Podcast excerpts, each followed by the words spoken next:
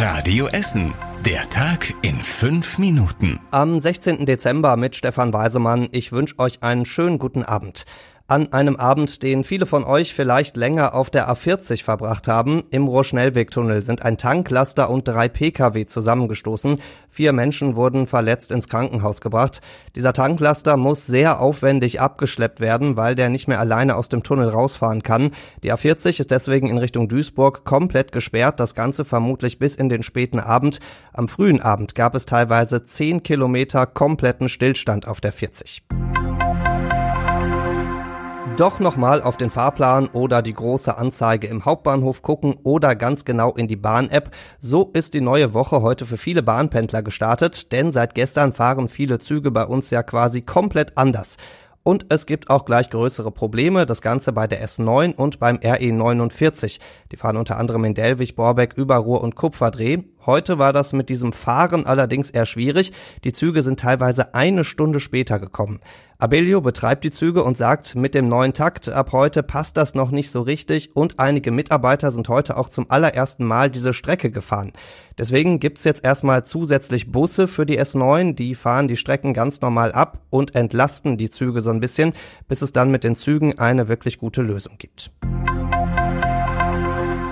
Rot-weißes Band durchschneiden und ab dafür. Heute gab es einen großen Schritt rund um die neue A40-Auffahrt in Frillendorf.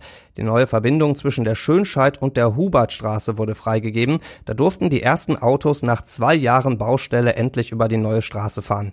Die neue A40-Auffahrt in Richtung Duisburg lässt aber noch ein bisschen auf sich warten. Da wird noch an den Fernwärmeleitungen gearbeitet. Im März soll die dann auch freigegeben werden.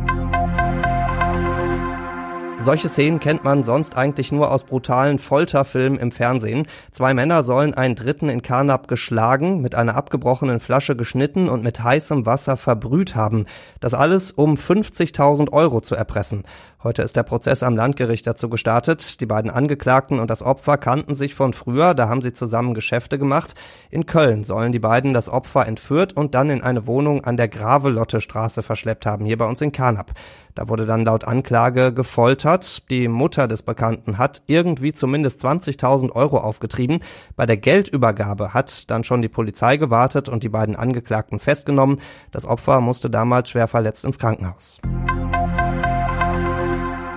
heller, freundlicher und leichter zu finden. Das alles soll die neue Touristikzentrale bei uns sein. Sie ist vom Handelshof auf die Kettwiger Straße gezogen und zwar ganz an den Anfang, da wo zuletzt der Rewe war.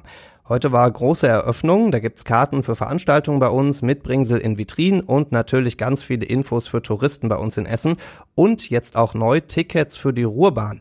Und damit das alles schön der Reihe nach geht, gibt es Wartemarken. Ist also ein bisschen wie auf dem Amt in der neuen Touristikzentrale. Zwei geklaute Strumpfhosen gleich Gefängnis. Ziemlich dumm gelaufen für eine Essenerin am Wochenende. Die hat in der Drogerie am Hauptbahnhof zwei Strumpfhosen mitgehen lassen, wurde dabei aber gepackt. Und dabei hat sich gezeigt, die Frau wurde mit Haftbefehl schon gesucht, die ist nämlich mehrmals ohne Führerschein gefahren und die Strafe konnte sie nicht zahlen. Deswegen gibt's jetzt ein knappes Jahr Gefängnis als Ersatz.